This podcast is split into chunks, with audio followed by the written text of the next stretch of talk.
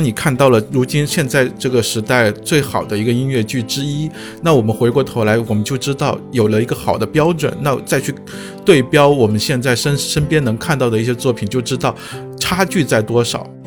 今年在十一月份的时候，我有去到两个戏剧节，一个是广州的这个西瓜戏剧周啊，一个是西昌的大凉山戏剧节。因为今年的好多戏剧节都叫停了嘛，所以说这两个戏剧节就让我们觉得格外的难能可贵。疫情也是一次艰难，也是一次大浪淘沙的过程。就像我说的一样，疫情是真刀真枪的，在这个真刀真枪之下，大浪淘沙。很多华而不实的会被慢慢的淘汰掉。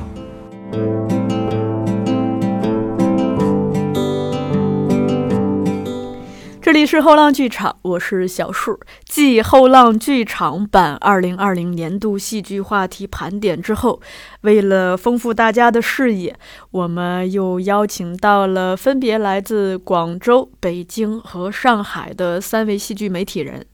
啊，他们也是我们的好朋友了。请他们从各自的角度盘点一下这特别的一年中有哪些特别的演出，或者是有哪些值得特别一提的戏剧事件。这样子，我们就可以对二零二零年做一个更加全面的多角度的回顾，并且也可以借机与大家分享一些亲测不错的好戏。那三位嘉宾分别是来自剧场摩天轮的主理人杨小乱、游染的主理人大宝，以及安妮看戏的主理人安妮。接下来，我们首先接通的是身在广州的小乱的电话。今年因为受疫情影响嘛，可能大家整体的看戏量都不及往年。所以我想问问小乱，你今年是看了大约多少部戏嘞？前几天刚刚做过一个统计，就今年的话，我大概总共只看了二十六七部吧，就是线下的二十多部，然后的话线上可能也是看了大概二二三十部的样子。这么多戏里头，你你觉得有哪些是值得讲的？咱们也未必说是觉得它好，就是觉得它特别也可以分享。比如说，类似于觉得好的就有挺多的，尤其是那些线上看的，比如说那些剧团所放出来的很多的录像。对那些高清录像，那其实大部分的那些那个顶级的剧团都有放出一些这样的录像嘛。那他们所放出的那些视频或者是那些剧目来说的话，都非常非常棒。对于我来说，感觉就像在发国难财一般，就全世界都 都都特别惨，就可能就是说大家都没法进剧场了，然后所有的院团都没办法演出了。但是我我如果是以一个观众的身份，在那个时候的话，哎，我不出家门。可能花一点点钱，甚至有时候是免费，就可以看到一部，哎，我觉得嗯非常非常有意思，非常好玩，或者是呃在制作上非常精良的一个作品。虽然它是视频，我没办法是在线下或者在现场观看到，但是尤其是一些国外的、境外的一些作品，可能以很有限的时间内的话是不可能到国内来演出的。那我通过这样子简单的方式，一下子就看到了。以前就是真的是伸长脖子都觉得没有可能的，但现在的话，因为疫情的原因，然后就就通过非常简单的方式，可能花一点点那个呃，买个就是几十块钱或者最多也就一百来块钱的那个嗯所谓的线上的门票钱就可以看到了，这个是我觉得嗯今年比较特别的。那好，我觉得特别有意思的话，比如说吧，最近这些年来就是最火爆的音乐剧《汉密尔顿》，嗯，我们中国人其实大部分都是免费看到的。你在国外的话，大部分大家都还要去买一个迪士尼的会员才能看到。然后对于我们来说，应该说不是很方便去看他那个迪士尼会员的那些视频，但是我们用了一些其他的特殊的渠道。免费就可以看到了，而且其实它放出的当天，好像是当天还是第二天就已经有这个制作非常好的字幕版的。包括我去年没办法去看到的那个，呃，林怀民的那个五作精选，就是云门舞集的新作《毛月亮》，这个也都是让我非常欣喜的。包括七月底的罗杰姆贝尔的那个盛会，就是一个舞蹈剧场的作品，然后。还有就是我自己还蛮喜欢的，就是，嗯、十月份的时候，北京轻戏节的一个线上作品，好像是德国的剧团他们演的一部叫做《九死一生》。嗯。然后还他们是一个真的线上戏剧，但是他们把线上的作线上戏剧做得很有意思。还有一个线下的就是王耀庆的那个，他跟焦元溥合作的那个是吧？对对对对，焦元溥的那个《培尔金特》想起来了，还有那个呃逃生体的那个九和十这两部舞作。嗯然后这些都是现场看的，所以这些很多都还是我这一年里面看的，就是觉得蛮惊喜的，或者是说，哎，特别想要推荐朋友的一些作品。先说汉密尔顿吧，嗯因为呃，网上对他的这个呼声也是特别高，大家给的好评也特别的多。对我，想问一下，就是说，在你看来，这个剧它吸引你的地方在哪里？它吸引我的地方几乎是一个很全面的一个吸引。就首先，它作为一个音乐剧来说的话，它的音乐是就是完全无可厚非的。就是在看之前，看这部音乐剧之前的话，我就已经听过那个它的原声，然后看完之后，那大概一个礼拜到半个月吧，我就反复的在听它的原声，所有的歌曲都特别好听。这是它的音乐的上面，然后的话，它本身的那个表演也都非常棒。那段时间就是我们的微博或者是朋友圈。那几天几乎全部都是他们的那些截图啊、动图啊，嗯，所有的演员的表演，无论是剧场里面那些呈现，或者是说皇帝喷口水的那种表演方式，其实都对大家印象极度深刻。还有一个就是他舞台上面的那个调度，都其实对于我们来说，它很有剧场性，并不是简简单单的只是演那么个简单的故事，而是说在舞台上面，他能够通过音乐、舞蹈、表演。甚至是灯光之类的，把他整个剧情的那个情绪拿捏的死死的，让我们真真的是沉浸在整个故事里面。还有一个是在于，就是说 我自己个人的一些兴趣在于，就是说他是用一种比较娱乐的方式去讲述一个，呃，对于他们国家的一个历史上的故事，并没有把这个故事讲得很政治，或者是呃特别。叫怎么样子说呢？把这个人塑造的，就是类似于像我们这边，对对高大全那样子，而是说，哎，看到的是一个鲜活的汉密尔顿以及他身边的嗯。各个人、各个各种各样的人，呃，这是让我会觉得很有意思，以及其实其实对于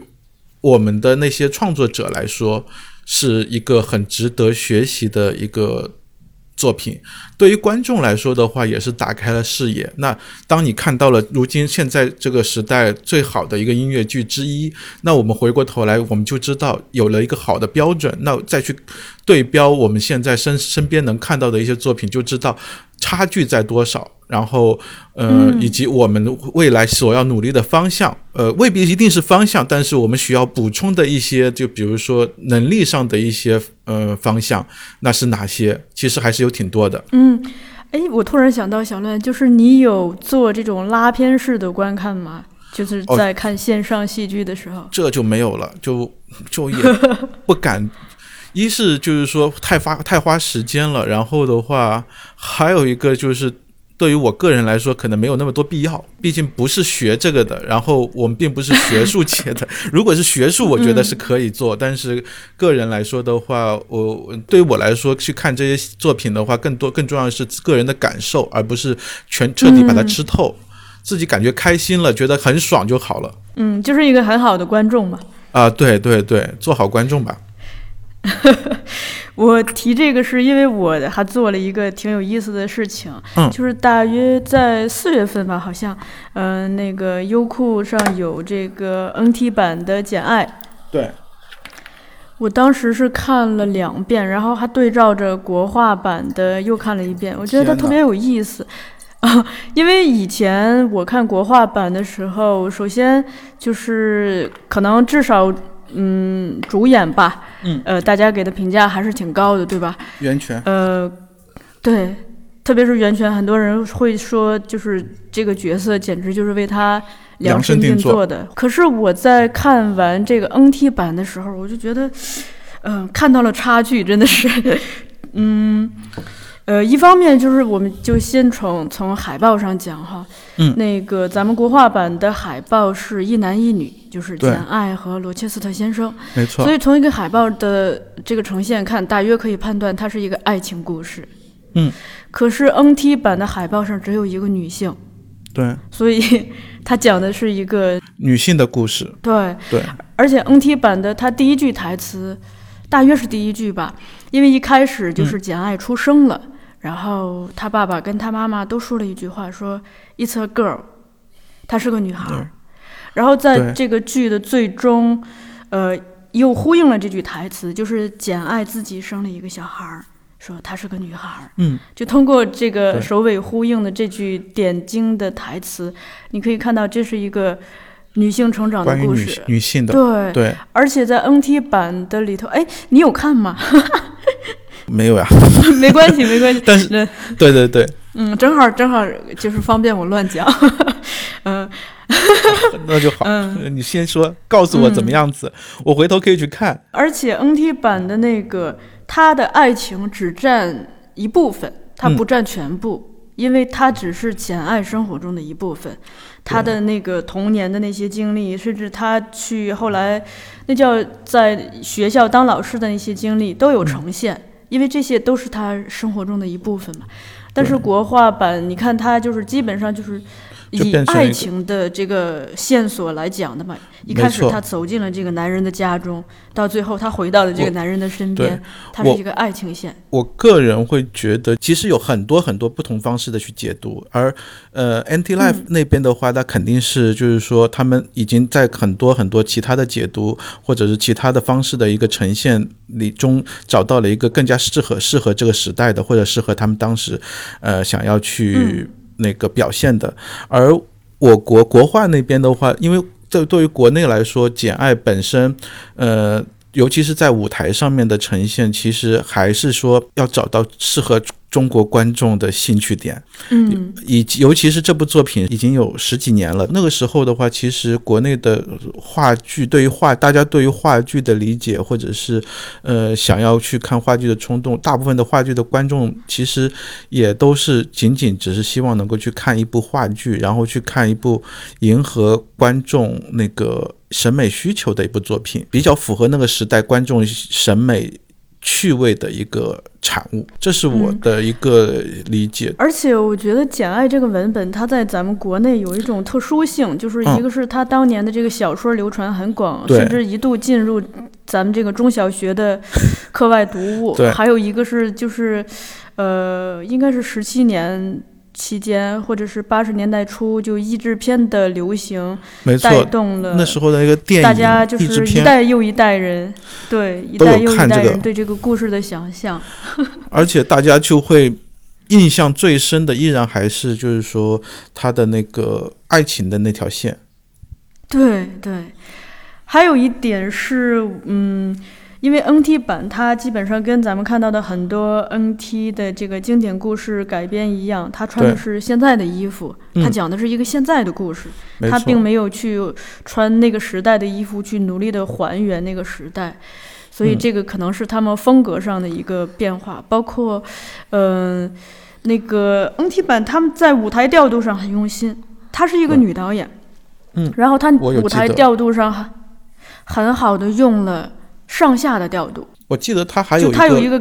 房子，我记得是一个框架一样的结构的那个东西。有点像咱们的上下床，但是就是一个框子，就你嗯可以有爬梯，爬上爬下。然后在这个基础上，它就实现了一种，就它很好的利用了高下的调度。因为其实在，至少在这个爱情故事中吧，简爱和罗切斯特先生一直有一个这个身份的从有差距到最后弥合变成平衡，再嗯再打破这个平衡，有这样一个过程。对他就很好的利用那个像上下床一样的高低梯子去呈现了这一点，而且他是无实物的表演，就比如说里头那个有罗切斯特先生有狗呀，有什么呀，包括简爱有坐汽车，它都是无实物的表演，呈现的挺好的。对，其实就是利用了一个剧场的嗯那种假定性，那对于很多时候，我们国内的话，尤其是呃那个时代吧，就是说大家对于话剧就是呃现实主义，然后的话就必须得所有都是都是实景。实实在在那些东西，但是我会去想，就是说我为什么要在剧场里面看这个？如果我要去一些真实的那些那个表演的有多真实，呃，就是场景有多真实的话，我看电影不会更好吗？我到剧场里面不就是可以，就是说还是希望能够在舞台上面可以通过我的想象，能够呃看到一些不同的东西。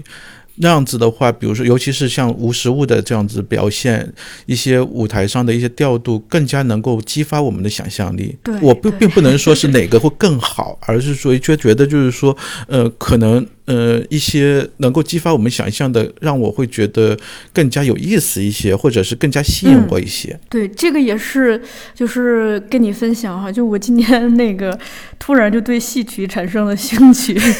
也是在看戏曲的过程中就发现了它好的地方，它魅力之一就是这个假定性嘛。对。对，通过假定性，呃，让观众有无穷的想象空间。其实这个也是剧场特性之一吧，就是他不必事事做实。对，通过引导大家的想象。我会觉得，就是说，每个人对于剧场的想象会不同。大家的那个，呃，比如说我第一次接触的那些戏剧，会很大的影响到我的戏剧观，或者是我，呃，早期接触剧场的那段时间所接触的那些戏剧作品，或者是不同的呈现，它都会影响到我们整个戏剧观的那个建立。你既然引到这儿了，我想问一下，你最早接触的是哪一类的戏剧？因为我人在广州嘛，所以的话，我最初接触的都是些，我是。看视频那个接触戏剧的，我最早接触的那个是，可能你没看过吧，我不太清楚。就是一个是肯定看过的，比如说那个表演工作坊的赖声川那边的一些作品，然后的话还有一个台湾的，就就相声剧叫相声瓦舍哦。那个是我我最早接触的那个，可能是大概差不多接近二十年前开始接触他们的一些作品，然后后来是接开始接触那个香港的，比如说呃香港话剧团啊、春天舞台啊，还有今年二十面体。我大概是看了一些香港、台湾，还有一些国外的作品，看了大概呃四五年、六七年的样子，才回过头来看嗯内地的那些。呃，话剧就是这个时候，你身在广州的这种地域的优势就显出来了。呃，也不能说优势吧，也算是那个劣势。我从头开始学习那个国画、人艺啊，然后还有上海话剧中心啊等等的一些作品，以及北京、上海的很多的那些民间的那些团队。嗯，呃，你刚才还提到了，就看了青年国际戏剧节的一个线上作品，叫。九死一生，德国的。对，呃，我还挺好奇，因为我没有看哈，就说同样是线上作品，他们的这个呈现有哪些？嗯，你觉得很成熟的地方呢？这部作品的话是其实是根据那个呃桑顿怀尔德的一部同名作品改编的，那算是在欧美来说的话是一部很经典的、很经典的文本，但是它用用的呈现的方式很特别，是一帮年轻的戏剧人，他们用那个现在的那个 Zoom，就是那个视频的会议软件来表演，而且每个人就一个摄像头，然后屏幕上我记得。就就是几个屏幕，就几几块显示区域，然后都各自就是他们屏幕上面拍摄的他们的的人，然后他们在各自的家里面，通过视频与视频的那个那种互动吧，连线。连线，然后就像我们就像看一个会议一样，就网络会议一样，但是他们就是把这一个故事给完整的演了出来，而且里面用到的，比如说一个是互动，包括就是呃。我从屏幕左边把手伸过去，然后屏你那边的屏幕右右边就开始有个手伸进来了，呃，这种这种就是比较简单的那种，就有点像，其实就是剪辑剪辑，对的，有点像剪辑吧，就网上的剪辑那样子的一些手法，嗯，然后把整个比较尤其有一些些癫狂又有一些好玩的一个故事呈现了出来。从今年大概。疫情国内疫情开始的时候，就已经大家就在大谈的特谈的那个线上戏剧，但是到了我们国内疫情好转了之后，就没有人说起了。当时上半年的时候，我们。我我相信你也一样，就是看到很多人在聊这个东西，也有些人在骂说什么线上戏剧啊，戏剧必须得在线下。也有人说，我们就现在这样子疫情情况下的话，我们就应该抓好抓紧这个时机去在线上去呃那个开疆拓土，然后的话去做，可能会有一大有一番作为之类的。但是当时或多或少的有一些团队表演团队，比如说像王冲做了《等待戈多》，嗯，然后的话呃。也有一些那个其他的那个小的那个演出团队，大家各自也都有一些小型的戏剧作品，呃，无论是对着摄像头演，还是就是说利用一些聊天工具来呈现，都还挺有意思的。但是呢，呃，嗯疫情一过去之后，呃，也没有过去，疫情没过去，只不过是今年 夏天的时候啊，夏天的时候我们相对比较好转了，剧场也开放了，剧场开放之后就没有人再提起了。最起码我目力所及的话，大家都已经就是非常开心的进剧场看演出了。可能时不时的会有一些线上放映，但是没有人谈起要做线上戏剧了。但是也就是因为这样子，这一整年的话，在国外可以说是水深火热，他们也都是被隔离了，大家都是在家里面。的一个状态下，他们开始在创作很多那些国外的嗯团队或者是戏剧人，他们在通过我们当下的互联网工具来进行一些互联戏剧线上戏剧的创作，就会感能感让我感受到，其实也是挺有想象力的。然后的话，突破了剧场的这个空间的限制，然后依然能够能够用用网络让我们。在这个现场可以看到他们现实实在在的表演，然后呈现出的又是一部有趣的作品，就很满足了。你觉得当时在观看的时候会有这种比较局限的地方吗？局限没有哎，就唯一的 唯一的局限可能就是，呃，有时候时间没有掌握好，就比如说错过开场了，那跟演演出一样，你迟到了嘛。对吧？嗯，那正常情况下，只要网络好了，然后时间也掌握好，然后他们的作品，嗯，就可以了。我就觉得看得很开心，嗯，然后也也有很能让能激发我挺多的一些想象力，或者是说，嗯，能够让我看完之后有那种那种跟看完那种精彩的演出之后一样的喜悦感。那我会我我并没有觉得就是说有什么差别的。那唯一的差别就可能是看完之后身边没有人，没有观众，没有其他的观众可以跟我聊聊天的。就比如说大家一起骂 骂一骂这个戏，或者夸一夸这个戏，这个是可能缺失的。但是我依然可以在弹幕里面看到啊，有人在说哇好厉害啊，好牛逼啊，或者是嗯哎呀这个戏不咋地。就你你在剧场里面不太会有人就是直接直接当面就是在。在他们的演出的时候，对啊，直接说那个戏怎么样？哎呀，这个演员演的不好啊之类。但是你可以，比如说我在 B 站上面看直播，就能看到那些观众们就是实话实说嘛，而且也不知道是谁，而且过 我相信过来看的也确确实实都是些观众，然后他们会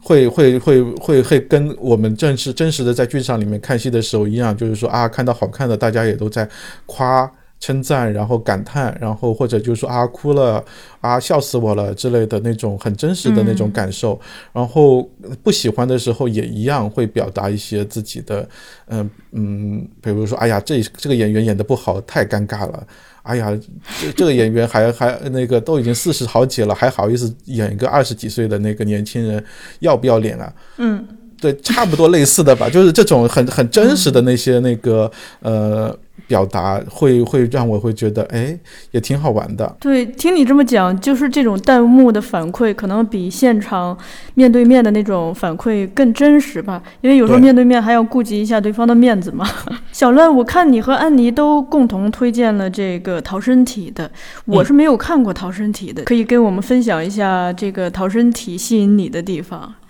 嗯，逃生体的话。怎么说呢？就是说我关注他们大概已经有小十年了吧，就是差不多呃七八年前就已经有在一些媒体上面，或者是说在网上看到一些他们的一些视频片段，就非常吸引我。呃，是因为他们是用一种比较独特的身体运动方式来，嗯，结合那种当代剧场做的一些舞蹈作品，就。在我看来，其实在国内目前的国内来说也是比较独树一帜的。然后，呃，所有的作品都非常成熟。虽然比如说从那个他们的数字啊什么的数字的作品来说的话，并不是很长，但是你去看他们的这个一些作品的话，就是非常完整，很朴实。但是又有很有中国特色，就是因为他们的，无论是音乐还是他们的舞蹈，他们的那个身体、身体对造型，还有他们的舞蹈的那个呃身同身体的运动规律，他好像是按照他之前导演所说的就是那种用脊椎的那种运动方式。我不是太懂，不是很懂舞蹈，但只会就只是觉得他的这种身姿会。就是他们那种舞蹈的那种身体的那种运动方式，确确实实是很特别的，并不是说一是我能感受到它很中国，二是就是说我在国外的那些作品，或者是说其他的那些呃我们所看到的那些现代舞作品里面是很少，几乎是没有见到的，只有他们这个作品里面用他他们他们有本身自己独特的那种呃身体运动方式，尤其是今年的新作十十是他们因为疫情而创作的一个作品，而且。嗯，我会觉得比较有意思的是，就是说他们前面那些作品的话，普通的那些观众来说，并不是很好懂这些作品，嗯，或者是说你不不不是很熟悉现代舞，或者是说不是很熟熟悉那个当代艺术之类的，那你去看他们的作品的话，可能会觉得略微有一些乏味，但其实他们是用一些极致的身体来舞舞蹈出一个嗯。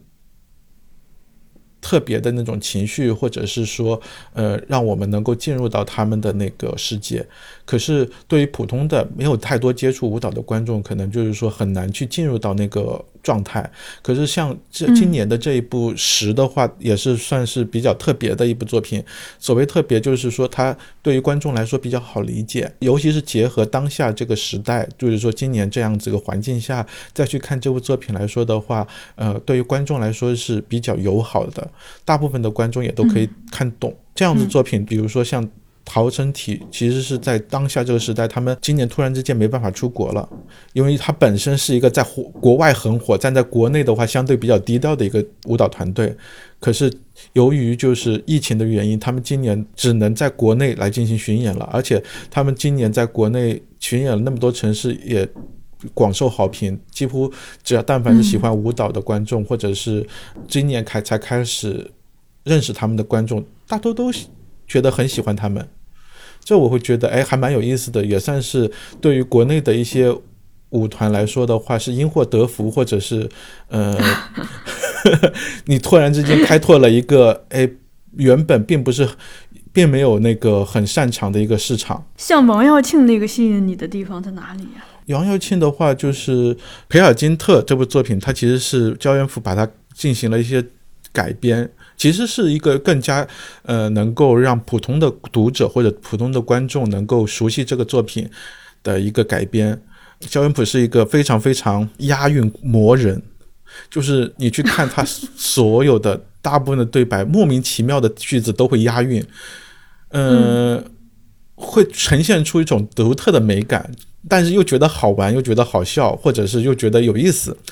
呃，本身培尔金特离普通的观众来说的话，并不是一个很距离很近的那个作品，呃，但是通过他们的一个呈现的话，哎，离观众很近了，然后大家也很好理解这个故事。而王耀庆的话，在舞台上面是王耀庆一个人去演所有的角色，他可能在那边，嗯。表演也有可能是在那边诉说一些故事，都很熟悉王耀庆嘛。他去演过那些综艺节目，或者是那些读信的朗读的节目，就能够感受到他的那种表演的丰富。他演出各种各种各样不同的那些人物。出来的话又有意思，而且的话也层次分明，而且又有他个人的独特的魅力。他那种声音哦，跟我们的那种字正腔圆的普通话又有差异，又有亲和力，又温柔，又感觉到就是说很比较有气质。但是这种东西又不知道是从哪儿来的，只不过反正就在王耀庆身上看到了。还有一个在于就是说他的音乐，音乐的话，它里面很多非常多的经典的音乐，其实我们平时都会有听到，可是。我们从来没有想到过，他可能我们听到这些这些音乐的时候，可能是在一些其他的影视作品或者是一些背景音乐的时候听到，并没有想到它其实是一个呃嗯《培尔金特》这部作品的一个当时的时候一起创作的一个音乐。那当我们整体放在一起呈现的时候，其实是对于普通的观众来说是一个普及课，无论是对于文学，还是对于音乐，甚至是对于表演，都是一个非常好的普及课。你又可以看到了声那个非常动听的音乐，以及他们的那个合唱，以还有就是王耀庆的表演，还有焦元溥帮帮忙整理好的文本，就嗯。杂糅在一起的话，对于观众来说又好吸收，又又是一场盛宴。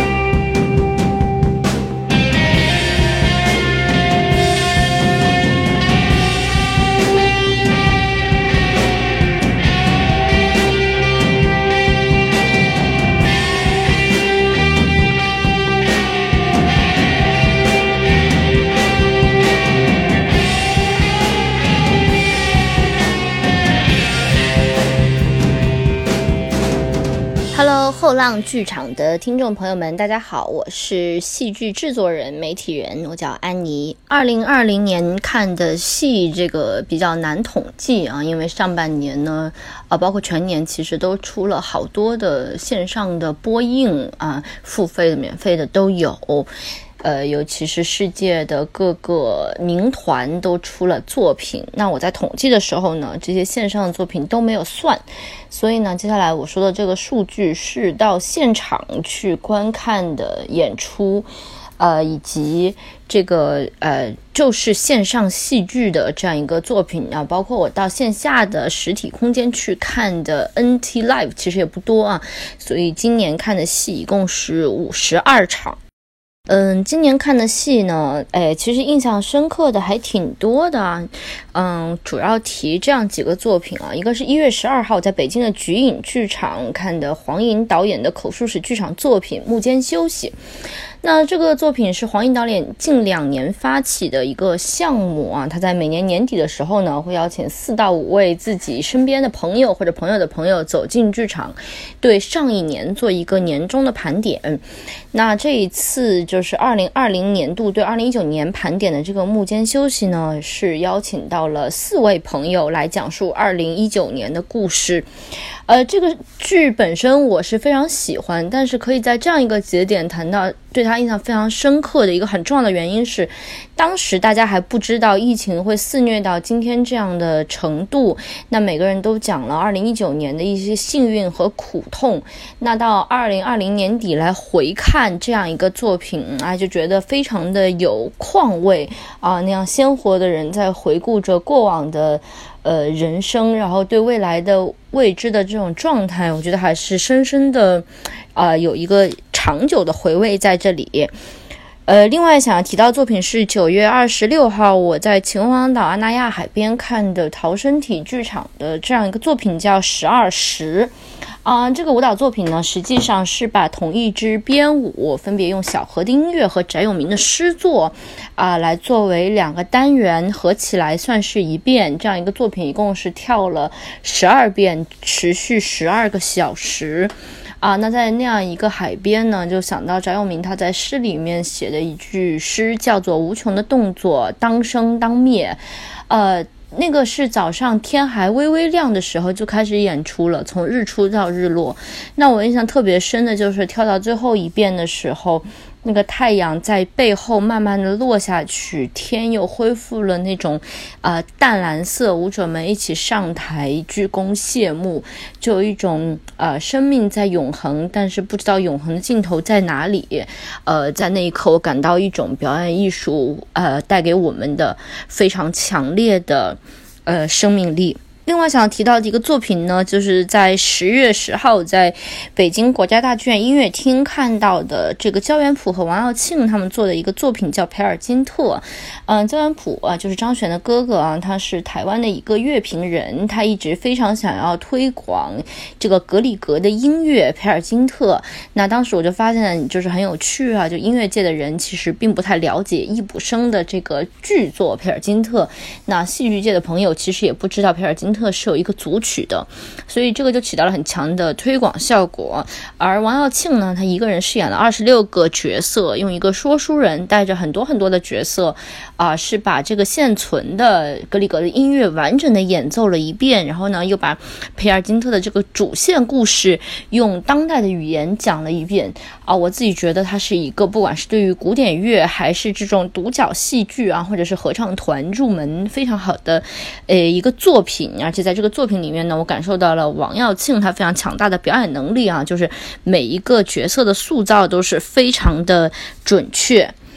呃，还想稍微提一下的呢，是在十月二十五号在国家大剧院小剧场看的黄颖导演的作品《十字街头》啊，也是没有想到在这样一个年底竟然提到了两部黄颖导演的作品啊。其实黄颖今年就是有一个呃，就是怎么讲大献礼的感觉，他把好多老戏啊，包括语文课啊、黄粱一梦都又拿出来演了一下，包括他的新戏啊，像《情不自禁》这样的作品，所以今年也是看到了黄颖导演整个的创作脉络的感觉啊。啊，再到这个新戏《十字街头》，实际上呢，他是把这个老电影《十字街头》用戏剧舞台的手段又讲了一遍啊，让我感觉到非常触动的是对这个啊中国电影非常深切的这个爱意啊，而这个演员们啊，包括这个董文亮也是演的非常好，我觉得也是有耳目一新的感觉。然后我自己作为一个老电影爱好者，在那个剧场里呢，也是觉得嗯非常的感动。另外想要特别提的是呢，今年在十一月份的时候，我有去到两个戏剧节，一个是广州的这个西瓜戏剧周啊，一个是西昌的大凉山戏剧节。因为今年的好多戏剧节都叫停了嘛，所以说这两个戏剧节就让我们觉得格外的难能可贵。那又投入到这个节日的气氛中，大家又是情绪非常的高涨，呃，就觉得。哎呀，这个戏剧好像也似乎也没有受到重创这样的错觉啊！大家还是有旺盛的生命力在做各种各样的作品。呃，那讲到这里呢，就是还想要提到今年的一些遗憾啊。最大的一个遗憾就是因为前一阶段浦东的疫情啊，没有能够看到小柯和杰红贝尔合作的这个作品。小柯是在呃上海的西安美术馆，它是跟蓬皮杜合作的一个项目。呃，这是今年的一个遗憾，也是希望未来呢，还是可以看到这个小柯这样一部作品啊，是这样。乐观是一块肥皂，流落到垃圾堆里，本来是用它来洗别人的，却脏了他自己。一般肥皂的命运是消失。殆尽，可是它就没有人用了，只能一直待在这里。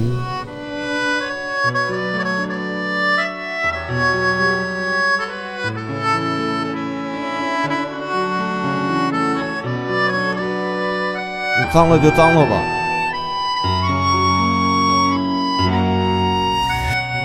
不要再用了。我再去买一块新的就好了。我去买，我去买。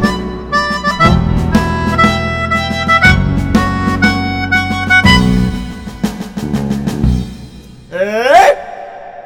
乐观乐观，肥皂它不乐观。Hello，大家好，我是大宝，也是后浪剧场的老朋友了。我现在在上海。对，哎，你今年？大约看了多少部戏？大概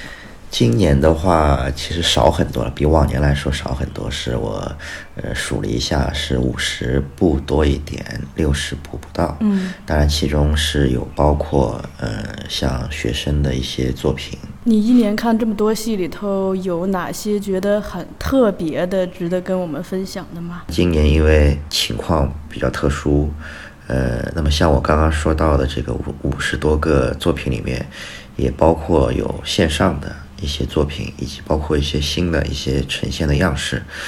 呃，当然，如果说从剧场的这个角度来说，今年大多数的作品还是呃一类的话呢是呃学生的作品，呃，另外一类呢就是包括我们大家都知道的，呃，剧场关门之后，呃。戏剧上线了吧？线上的作品，嗯，呃，线上作品里面也有分很多的形式啊，有包括录制版本的线上，也有包括一些新的一些样式。那当然还有一些呢是这个复排的一些作品。那么其实真正涉及到说，我个人觉得，一方面是原创的或者说首演的，另外一方面是这个真正能够拿出来值得聊的作品，就单个的作品，我觉得是。比较有限的，甚至如果按照我往年的标准来说，可能说是没有的，没有可以拿出来说聊的。但是我觉得今年的话，在这个特殊的环境、特殊的年份之下，我觉得有一些可能说是事情吧，我觉得还是非常值得拿出来聊的。我简单想了一想，分了一分呢，主要是有这么三个大类的事情。嗯，一类呢，我觉得是在。疫情之下，还在努力的啊，我简单称之为努力。另外一 另外一类呢，我觉得是在这个疫情的环境之下，在创造的，创造就是换了一种新的样式，或者说是生态，或者说介质，在创造的。第三个类别呢，我觉得就是以上海来说，音乐剧的市场。呃，我觉得简单分是这三个小主题吧，或者说，就是呃努力的、创新的音乐剧，对，嗯，呃，那咱们就一件一件的来，嗯，可以啊，呃，因为疫情的关系，我们出不了国，也出不了境，当然，包括城市，特别是在我觉得在疫情爆发之后的九月份之前啊，跨城市的。观演呢，实际上是受到阻隔的。九月份呢，正好是一个时间节点，就是按照往年来说呢，九月份是演出季。另外一个呢，就是说，呃，九月份实际上今年来说，政策已经呃是放宽到的一个最大的一个限度吧。虽然到目前为止还没有百分之一百，但是九九月份基本上全国各地已经放宽到最最大的，他可能去可以去做的一个最大的一个限度。呃，所以呢，疫情之后九月之前，我觉得是一个大的时间节点。那么在这个情况下，我觉得大家的努力是什么呢？呃，有我亲眼所见的，比方说拿上海来说，就是比较有代表性的，就是上海话剧术中心，还有就是上海的上剧场，因为。这两就是赖声川导演那个啊，对赖声川导演的上剧场，因为这两个剧场或者说组织机构呢，它既有自己的表演空间，就是所谓的剧场，又有这个呃他们自己的导演、演员、编剧，也就是说有自己的剧目。嗯，那么他们实际上在最早就是百分之三十的情况下，就已经在努力的。努力的尝试着恢复演出，对，嗯，呃，那当然像这个上海大剧院，啊，包括说像这个上海的这个一八六二时尚艺术中心，那当然还有就是大家很熟悉的上海文化广场，都在尽其所能的，呃，做一些努力，啊，比方说上海文化广场就一直在着手准备它的这个呃原创音乐剧的孵化的一个计划。呃，那么实际上到现在，到现在也就是到年底，它的孵化的计划实际上已经到了这个呃，做完了工作坊，做完了一轮一轮呈现，已经有相对完整的作品。明年的话会正式的搬上舞台。那么我觉得这个是在疫情之下一个非常大的一个努力，就是呃剧场关门，但是我们剧场一直在努力，包括说创作也没有停。啊，包括你看，像呃上剧场，上剧场的话也是，我记得呃上半年的时候，呃一夫二主啊，包括上剧场专属版的《宝岛一村》，从从他复演开始吧，这几个作品我一直是都去看了的，基本上。另外的话，像我刚刚说到的上海话剧中心，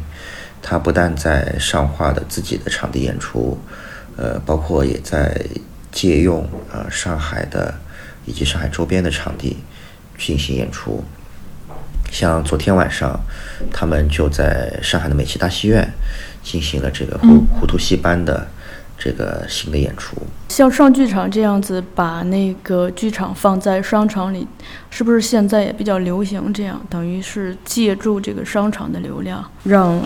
戏剧跟大众走得更近一点。这个问题，我觉得我们换一个角角度来思考，电影院基本上都在商场，那在我看来，剧场实际上也可以在商场。呃，目前来讲，上海的剧场跟商场去做结合，可能我觉得这么来形容可能不是特别的合适。更多的呢，我觉得剧场在建造以及运营的时候，它更多的是跟商圈的概念，跟这个大的商业环境去做融合。啊，呃，比如嘞，比如我刚刚是这种的说到的186时尚艺术中心。嗯，它是有大的这个商业配套以及这个商业规划，呃，去做一个大的背书的。大宝，你刚才提到说，呃，打算讲三点，第二点呢？因为我刚刚实际上用了一个词来归纳，就是创新啊，或者说创造。呃，因为在这样的一个年份里面，光有努力，很多时候未必是足够的。疫情本身给我们带来了身体的这个灾难吧，或者说，也给我们的这个呃剧场带来了非常大的一个影响。嗯，因为我是觉得这个有好的一面，它是有好的一面的。嗯，就是让我们去寻求新的东西，新的表演的形态，新的表演的空间。甚至是新的表演的媒介。嗯、说到这里呢，我觉得大家肯定会第一反应就是说到聊到戏剧上线以及线上戏剧这个事情。嗯，呃，在疫情之后，春节期间吧，就有各种各样的这个呃线上的关于戏剧的呃直播啊、探讨啊这样的活动，包括说有这个。线上戏剧的这个放映的活动，以及呃朗读会的活动啊，我们借助这个直播的平台，借助的各种的这个线上的这个讨论间啊，线上的各种群会议室，这样呃进行了各种各样不同的这个线上活动，可以说是这个剧场关门了，但是戏剧并没有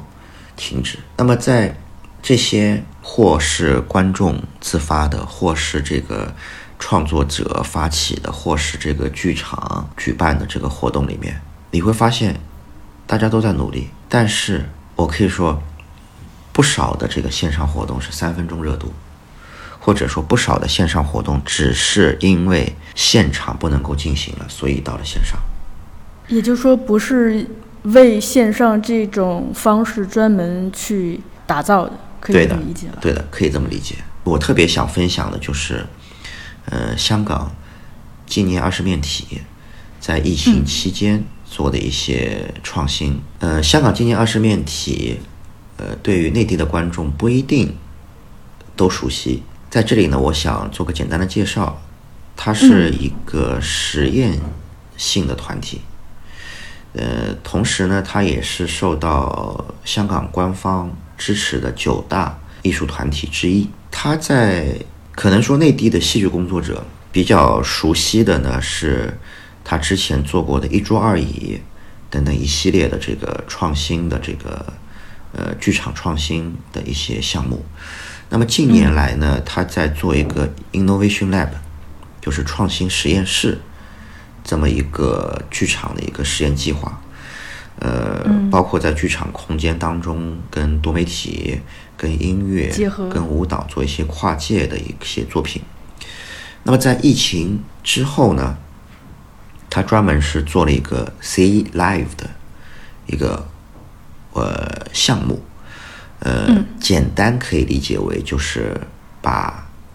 演出、把创作搬到了线上。C Live 这个项目，在今年除了线上之外呢，实际上它也有线下的一些呃实验的项目。呃，比如说在疫情之下，他们有两个非常重要的剧场的演出，一个是纪念张爱玲诞辰百年的呃说唱张爱玲这一部分的话，是属于他的 Innovation Lab 的一部分。呃，另外还有个比较重要的作品呢，是这个魅影的魅，魅影的魅，对，是由我们大家非常熟知的这个张艾嘉女士呃进行现场的一个朗读表演。它这里面呢是有钢琴的这独奏的部分，有钢琴独奏的部分。呃，原本来讲呢，这部分应该是跟这部分跟这个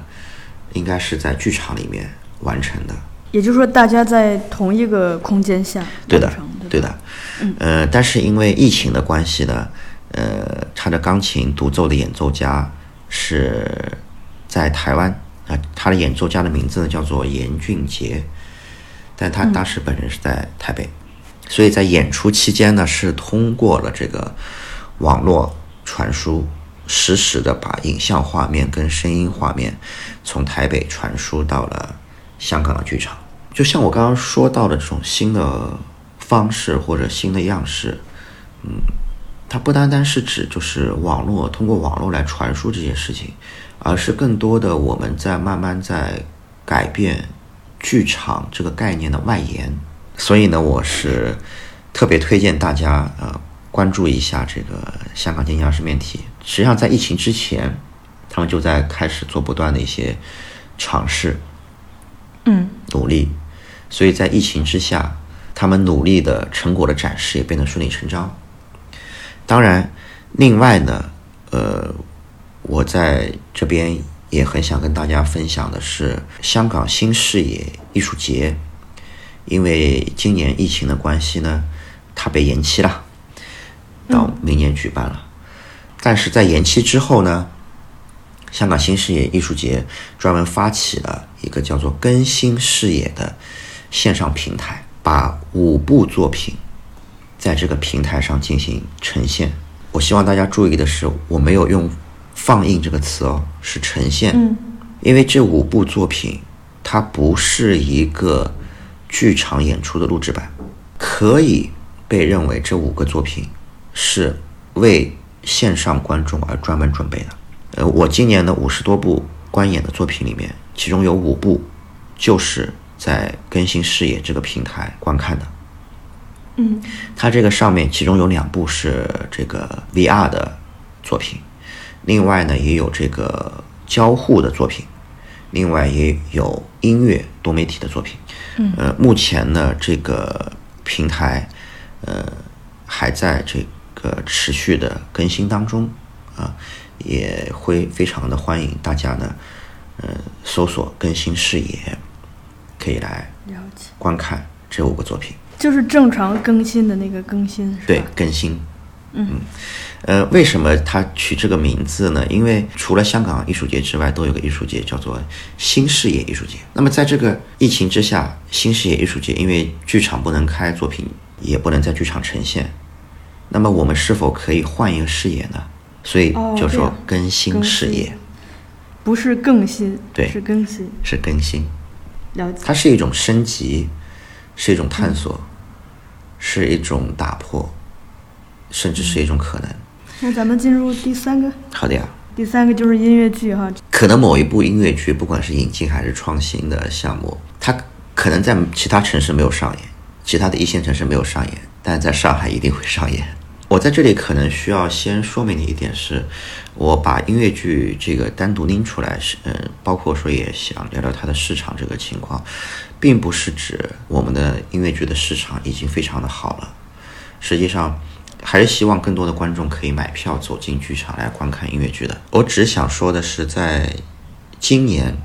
音乐剧上演的数量的占比会比较的显著。拿刚刚过去的这个周末来说，同时在上演的就有包括音乐剧，像《白夜行》、小说《贝多芬》、献给阿尔吉农的花束、四部。危险游戏，甚至是静默式的最近比较火的这个阿波罗尼亚，这个是我知道的。那可能还有我遗漏掉的、音乐剧，可以说是上海最早一波恢复上演的这个剧场艺术类型演。出类型，对，今年来讲，就是说剧目的这个类型特别多。拿音乐剧单类来说，有包括说这个中文原创的，有包括说这个改编的。当然，比较遗憾的就是说，今年因为疫情呢，好几个重大的引进项目都没有人能够来内地。那我觉得这恰恰给了一次很好的机会，让让内地内的地的创作者去试水。坦率的说，早几年说到音乐剧井喷这个事情，主要指引进，主要是指引进，但是内地的音乐剧工作者会误以为是我们自己的能力改善了，我们自己的市场好了，但在我看来，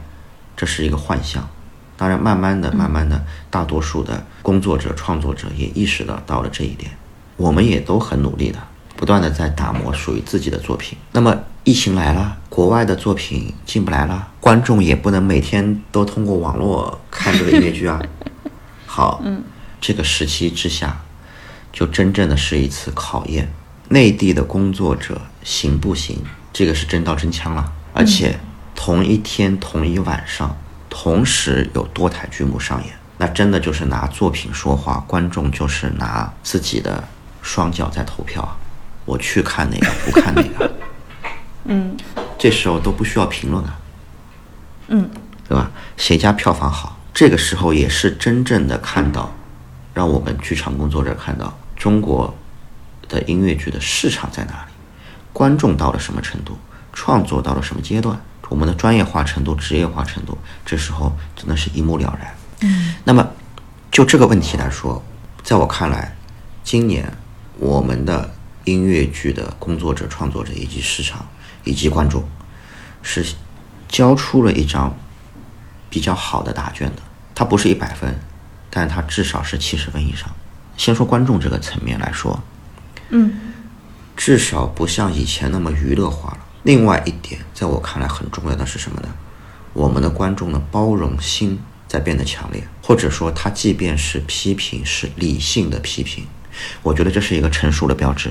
因为音乐剧市场一直流传，就是主要是靠卡斯来割韭菜。对的，但我觉得到了明年，可能“割韭菜”这个词会被慢慢慢慢的被人少谈及，因为、呃，疫情也是一次艰难，也是一次大浪淘沙的过程。忽悠人，我觉得今年之后，就像我说的一样，疫情是真刀真枪的，在这个真刀真枪之下，大浪淘沙，很多华而不实的会被慢慢的淘汰掉。